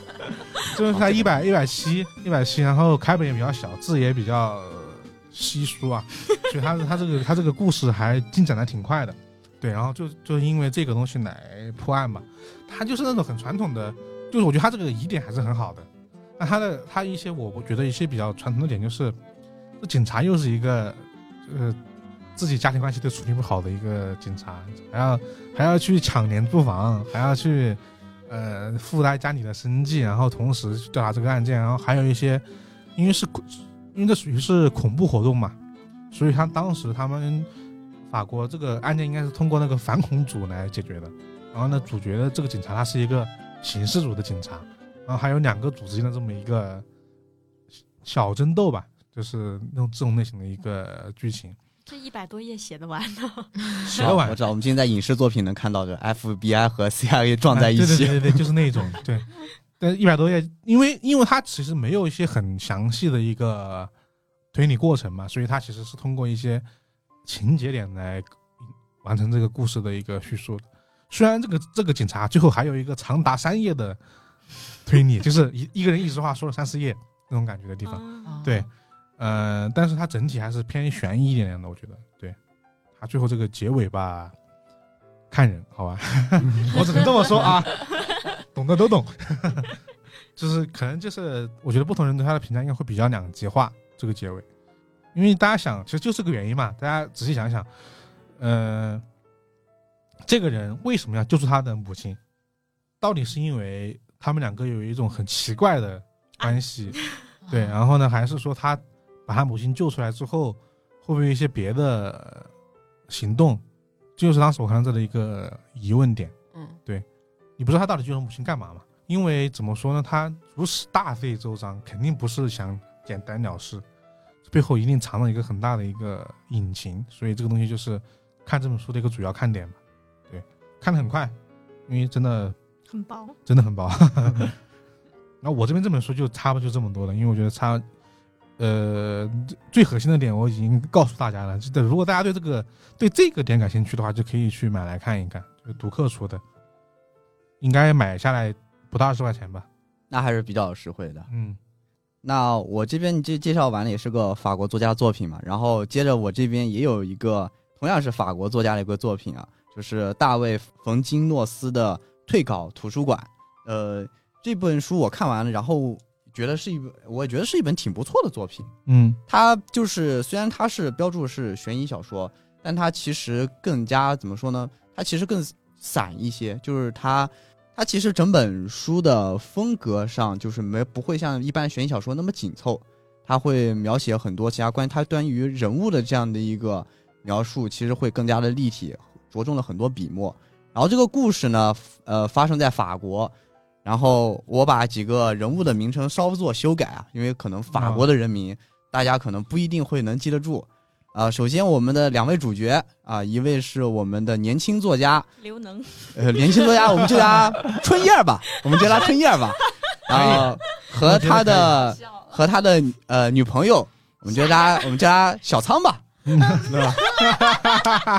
啊，和他女朋友小仓，妙啊！我对面呢已经开始鼓起了掌啊。妙啊！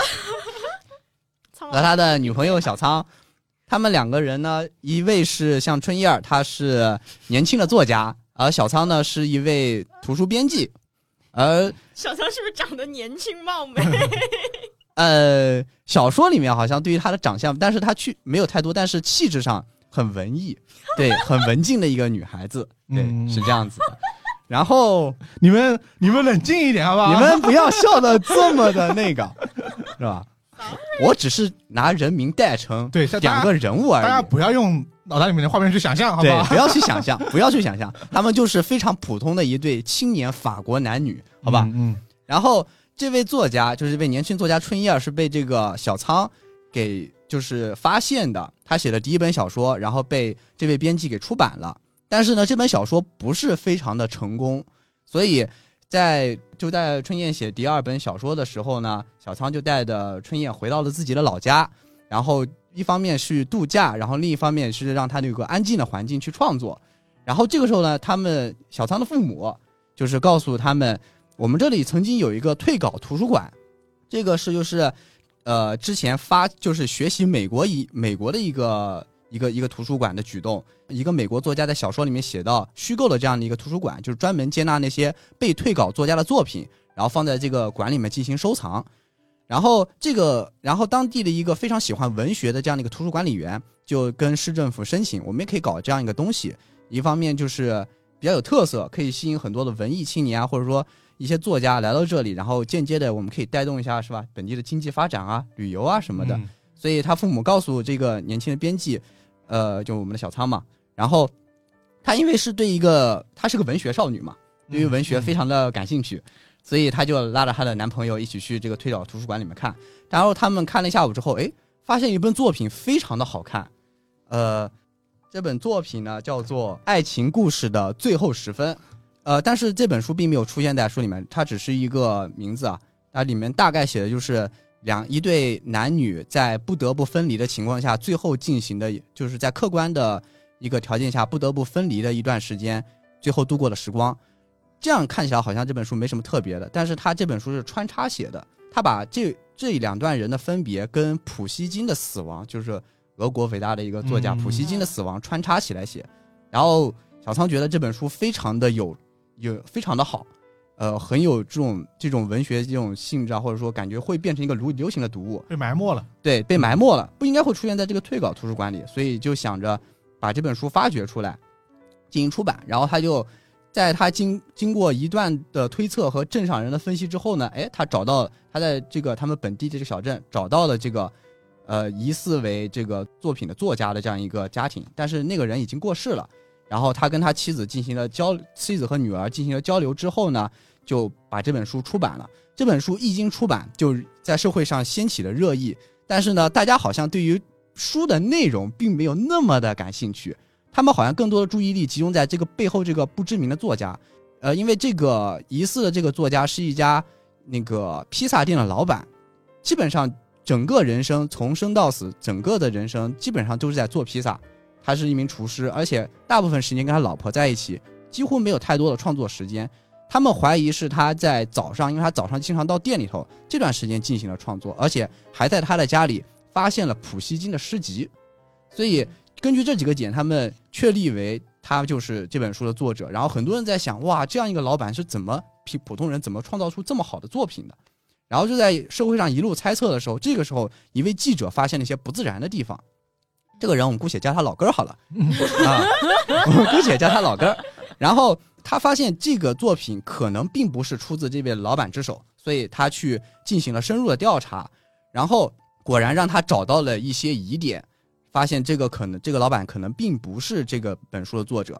但是这本小说出版之后风靡全国，让无论是本地经济啊，还是那个已故的这位疑似作者的亲属，他的老婆和女儿都受到很大的经济上的这样的一个帮助。所以他在想公布这个事件、公布他的调查结果之前呢，先去征求了一下家属同意。家属也表示，虽然他们拿到了一些经济上的一些一些带给带来的这些收益，但是呢，这些记者啊以及纷纷跑来吊唁和关注这些人，给他们生活带来了非常大的这样的一个其实有负面的影响。所以他们希望能够公知这个调查的事件。然后这个记者记者最后找到了一些证据，发现这个作品可能是由那位创立这个退稿图书馆的那位喜欢文学的那个管理员自己写的，他自己写的，他写完之后放进了那个图书馆里面去。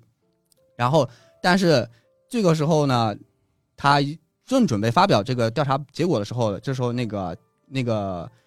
前之前那个披萨店的老板的女儿找了过来，告诉老根儿，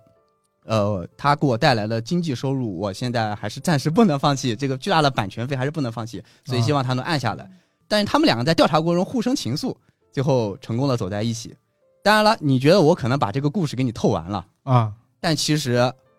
在这个背后，在那个下午，其实发现了一些别的事情。其实这个书的作者是有定论的，他有一个创作人，但是这一切的一切都得你们自己去看书的时候再去发掘了。我就点到为止了。好，妙啊！但是这本书虽然说就是整体的这样子，其实你看这个书的时候不会太在意他那个悬疑感，就是这本书的作作者到底是谁，其实你看的时候不会太在意。其实他对于，就像我之前说了，他很大的笔墨琢磨于描述每个人的这样的一个家庭，描述每个人他们的性格、家庭、他们的恋爱。其实这里面有好好几个人，他们的爱情都快走到崩溃的边缘。比方说小仓和春燕，他们是第一个爱情走到边缘的人。然后还有就是那个餐馆老板的女儿，她跟她的前夫也是离婚再复合。这本书里有很多段的爱情，但是都被现实击得支离破碎。这本书有很有很强的文学性，写的很浪漫。像退退稿图书馆这个本身这个馆就是一个很浪漫的事情嘛。就是我他他这个设定我觉得挺好玩的，对，非常的有意思。但是呢，它里面所有人物经历的这些事情，却又很现实，就是这种浪漫加现实的感觉交织成这本书带给我的这种直观的感受，就是这样子的。但是最后那个谜团呢，其实也不是太重要了。我也觉得，对，而且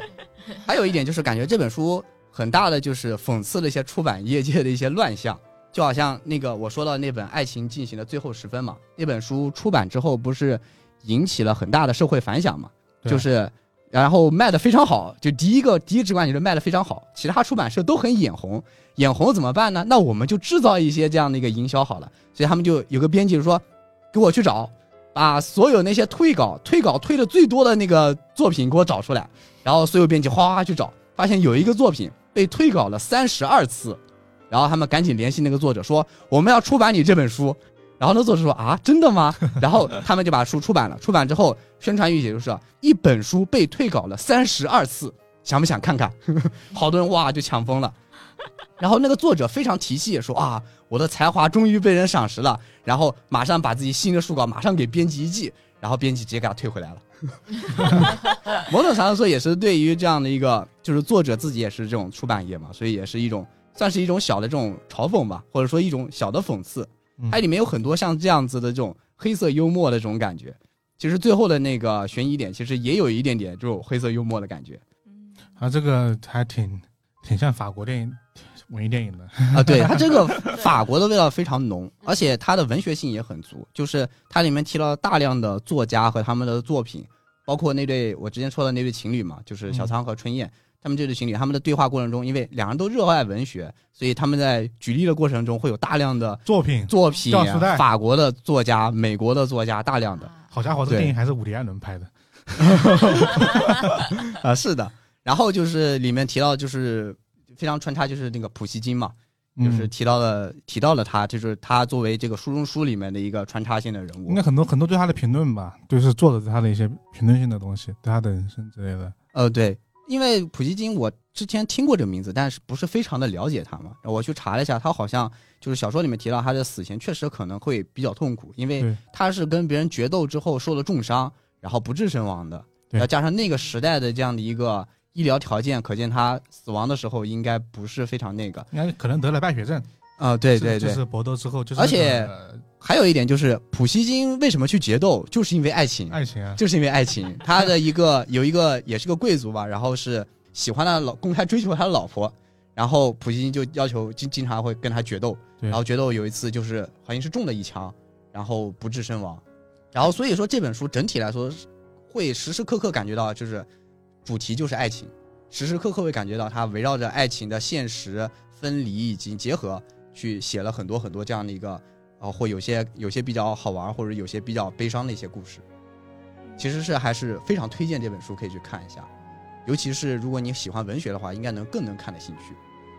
啊，或者说西方文学的话，对就是那种，应该是那种你懂得越多，看得越爽吧。对，是的。他这个他这个形式上就是这样。当然了，不懂也没有任何关系，像我就完全不懂。就是就是你本身的故事也是 OK 的，只不过你假如说你就是你对这这个内容更加了解的话，你可能获得一些额外的一些会更有情怀一些。对对，因为说到这个，刚刚前前段时间有一段有一个电影叫那个《如花树般的恋爱，恋爱》，对，就是是我觉得是同一个类型的，嗯 但是可能结局有点就是中段就是不一样，它没什么悬疑的点。但是你刚刚说到那一顿什么根据作品讨论作品啊，然后可能就还挺像的，对。但那个好像也也是讨论爱情的，只不过结局嘛，嗯，嗯，嗯，你这个停顿，哎，很现实，就跟你说的一样，很现实。啊，对，就是有很多相同之处，只不过可能就大体的一个那个不太一样。那它这个设定我很喜欢，就是这个退稿图书馆，哦，是他退稿图书馆，好像他一开始是美国，好像真的有个退稿图书馆，啊因为这个书里面写了，他直接把美国那个退稿图书馆的网站直接打在上面了，然后我还哦登进去看了一下，好像确实是有这么一个东西的，因为这个本身这个来源就是来自于美国一个作家写了一本书叫《堕胎》，我去查了一下，好像没有查到这本书，可能我们这没有完全没有引进。没有，那你那你等下之后把网站我们我会放在那个时间轴里面，大家自己去看吧。啊，对对对，大家可以去看一下，对，然后能淘到一本书出版一下。对，万一真的淘到一本书出版一下呢，对吧？对啊，虽然会有很多，应该会有很多一些杂七杂八的作品在里面。，因为真真实的退稿其实不像那些很多那种文学作品一样，就是都都很多大师都是说被退稿很多次的嘛，就阿加莎，然后什么凡尔纳，什么被退稿作品是很多的，但是这些作品里面只有一两个啊，可能是大家真的看不出来它这么一个超越性。但大部分啊，可能还是比较现实的，那就是不咋地。是是的，是的。所以说，总的来说，无论这种退稿的作品，还是需要就是懂的人，就是伯千里马需要伯乐嘛。嗯，其实这本书里面也提到了，就是里面像是那个呃新新编辑嘛，就是小仓，他在就是有些编辑会质疑他为什么要出版一本就是被退稿的作品。他说我能举出很多伟大的作品都是曾经被退稿的，啊，对对对我能举出很多这样的例子。无论像是就不说文艺作品，可能大家非常熟悉，像梵高，可能很多人会知道他的生前他的作他生前他的作品并不受就是受世人的理解嘛，但是在他死后，他的作品却却在艺术上留下了浓墨重彩的一笔嘛。所以这本书可能就是通过这样一个浪漫的起笔，然后一直在书写，但是写的确实又是非常真实的一些人情世故。故事，对，嗯接下来我介绍的是一本意大利悬疑作家的小说，这个人叫我已经知道他的名字了。对多纳托卡瑞瑞西他是他是有意大利悬疑第一人之称，呃，我们已经讲过好多本他的书了，这魔鬼在呢喃什么的。有魔鬼在哪呢吗？我们男女不好意思，没有，是你了。给我整不会了。我是说呢，听着不对劲儿了。然后之前还有就是另外一本我忘了，呃，迷宫中的男人，呃，好像是吧他？创作好多，就因为最近在大批量引进他的作品，就是一本接一本，所以说好像还提过挺多次的。那这一次呢？这一次是叫《迷雾中的女孩》，哦，拐拐卖案件吗？不是拐卖，啊就是一个失踪案。它失踪案件。其实是讲社会舆论的哦，就是他提出一个问题，就是说，呃，警到底是谁来审判这个事情？是法律审判呢，还是警官在审判，还是民众社会舆论在审判？哦，就是讲有一个女孩，她叫安娜卢，她住在就是阿尔卑斯山脚下的一个小镇里。有一哦阿尔，卑斯山的少女，海蒂和爷爷。然后有一天，他就突然，他是去教会还是从教会回来的路上，他突然失踪了。但是负责调查此案的警官沃格尔，他是一个明星，但是他出名不是因为他能力特别强，他甚至对 DNA 对指纹一窍不通。他能成名，就是因为他特别会利用媒体和舆论，就是比如说他。就是他首先在没有任何证据证明这个女孩是不是离家出走的情况下，他说服所有的警员，说服所有人，就一口咬定说这个女孩是被诱拐了。然后，啊，然后呢，在就是他这他通过一个喜欢偷窥的一个男生偷拍了一段录像，录像里面女孩被一辆白色的车跟踪了。当地唯一一个开相同类型的车的是女孩的中学的老师，叫马迪尼。就是他没有第一反应，他不是去调查马迪尼，他是先把这个录像去给到记者，跟记者说你们电视台先发出去。就是警察还没有调查马迪尼，社会舆论所有新闻媒体铺天盖地的报道，就说啊这个马迪尼他就是凶手，他就是他绑架了女孩，就是然后之后他在各利用各种手段，他就是想利用媒体二十四小时不间断的去采访这个马迪尼，去围绕围着这个马迪尼的家。就想把马迪尼心理防线压溃，就是，然后之后他更是就是骚操作。马迪尼他是在女孩失踪当天没有不在场证明，他说他是登山了，然后登山的时候左手上还留下一道伤口。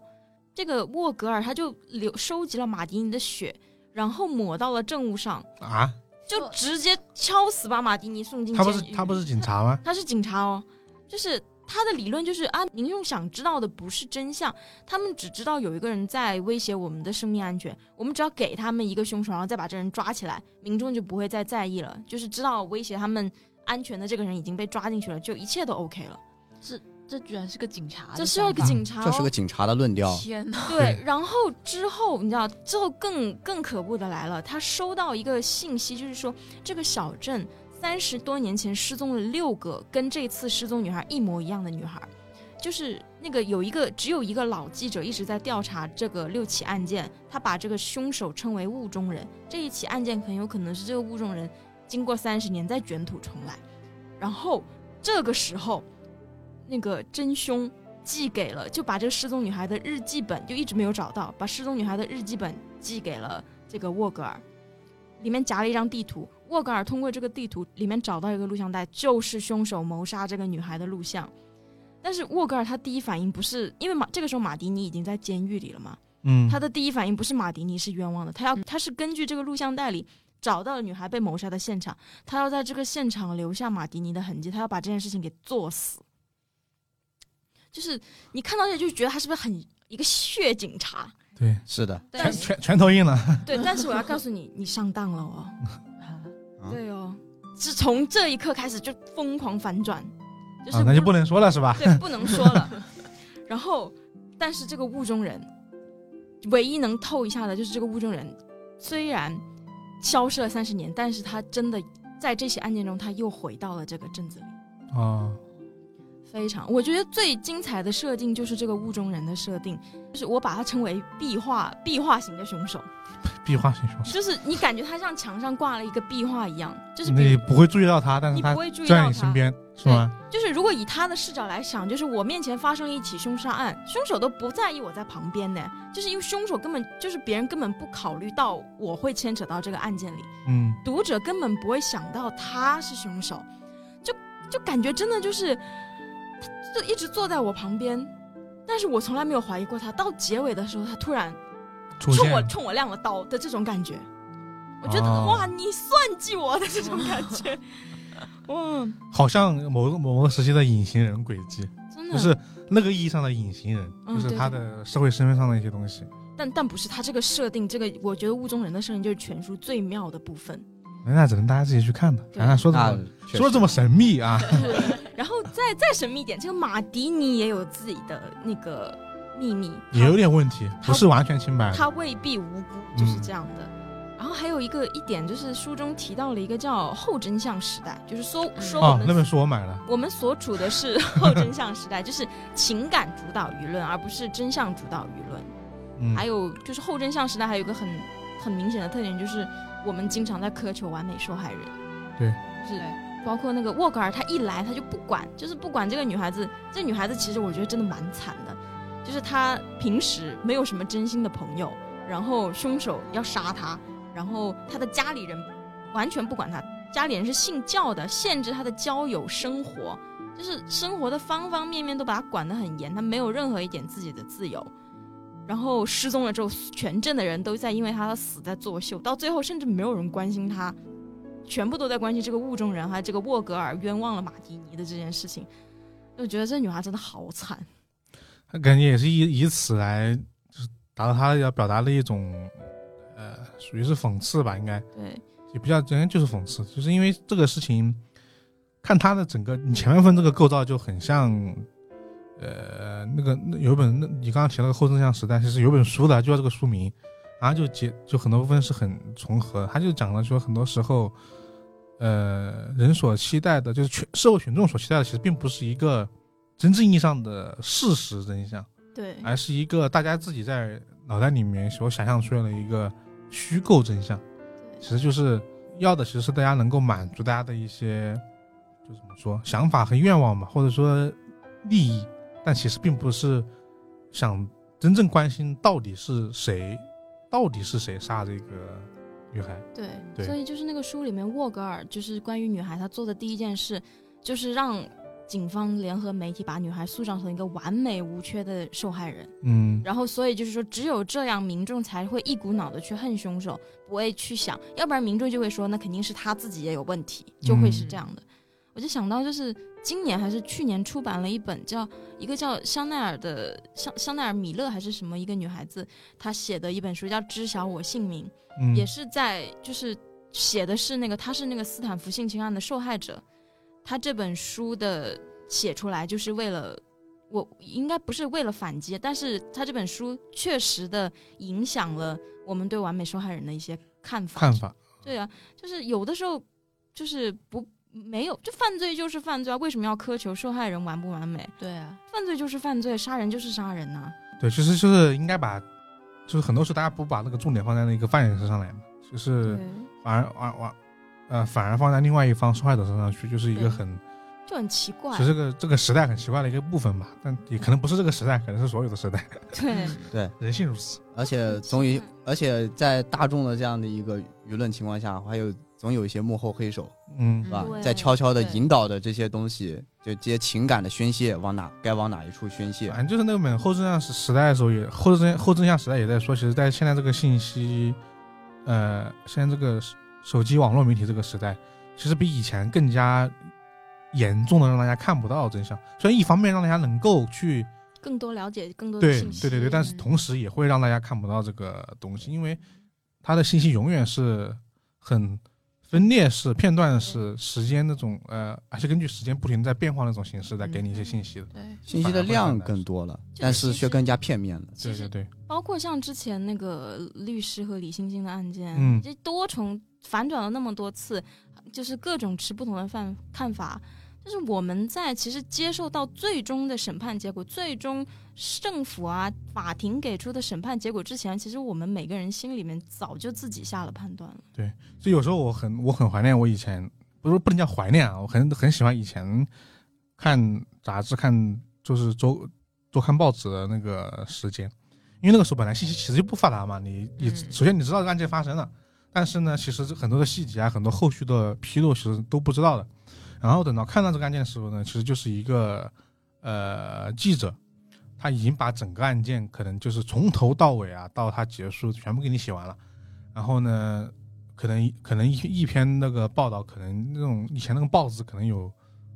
两两大版面的那个长度，嗯，你会觉得这个事情啊，那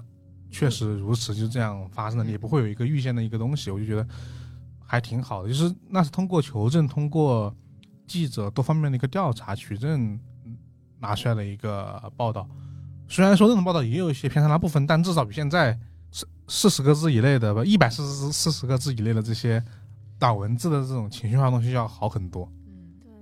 但其实也是一个工具的更新换代吧，因为对，其实任何时候闲谈或者说观众或者说平民的这样我们大众的一个猜想都会有，任何一个时代都有。虽然像以前的一些什么一些事件啊，或者说一些大事啊，或者说一些丑闻啊，都是一些呃民众啊或者说大众都喜欢讨论的一个事情对。只不过在以前的时代，只有报纸、电报这些这些成本比较高的信息工具，不像现在。我们所有讨论的，就是说脑子都没怎么过脑子，就想讲出来的这些闲话，我们随时随地就可以发在网上，是发在这样的一个社交媒体上。但其实这些东西所最后凝聚起来产生出的这种影响力，远比我们以前对吧，坐在一个大树下、楼底下随便聊两句闲话这样的一个影响力要大得多，所以造成的社会影响也更大。其实就是网络带来这样的一个双刃剑嘛。放大了，其实就是对，其实就是一个放大器，把之前很多东西放大了，但是量变又产生了质变，让很多东西产生了根本性的变化。对所以说现在这个时代信息轰炸还是有点可怕的，对，我们很难在其中找到真相。对，对，所以我觉得就是有的时候我们应该放弃网络，坐下来好好的看一本书。其实就是我觉得有时候大家对这些东西不用太急的去求一些对，就是就是及时信息了，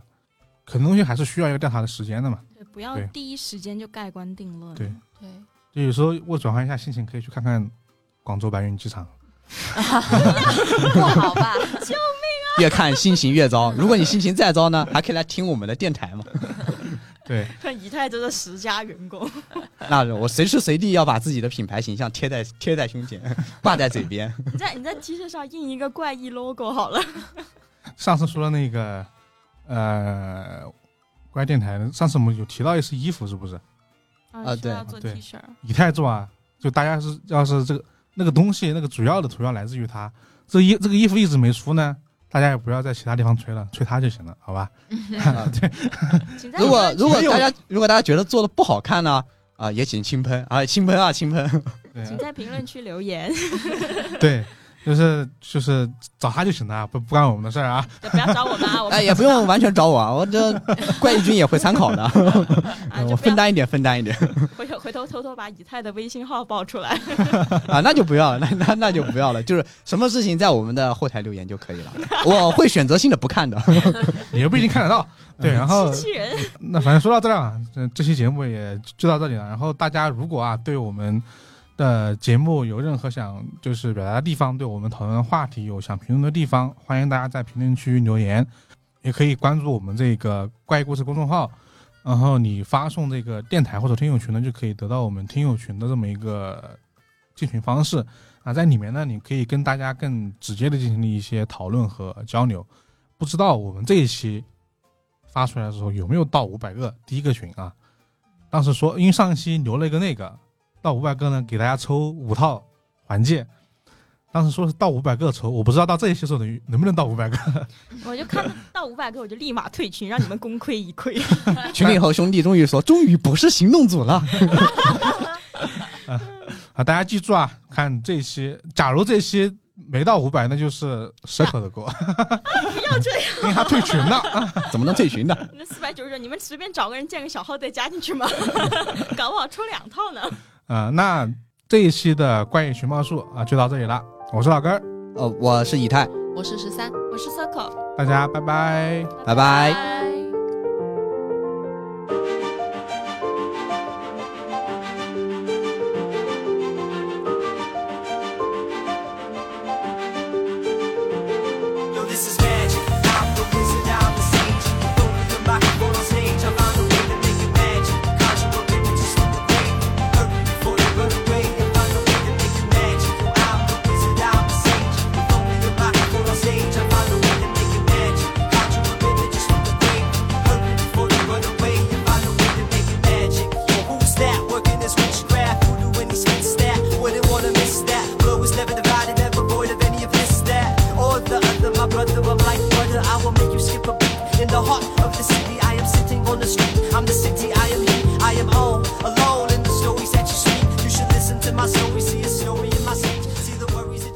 帅军欢迎在各大音频播客平台订阅和评价我们搜索冠益电台即可哟记得关注哟拜拜。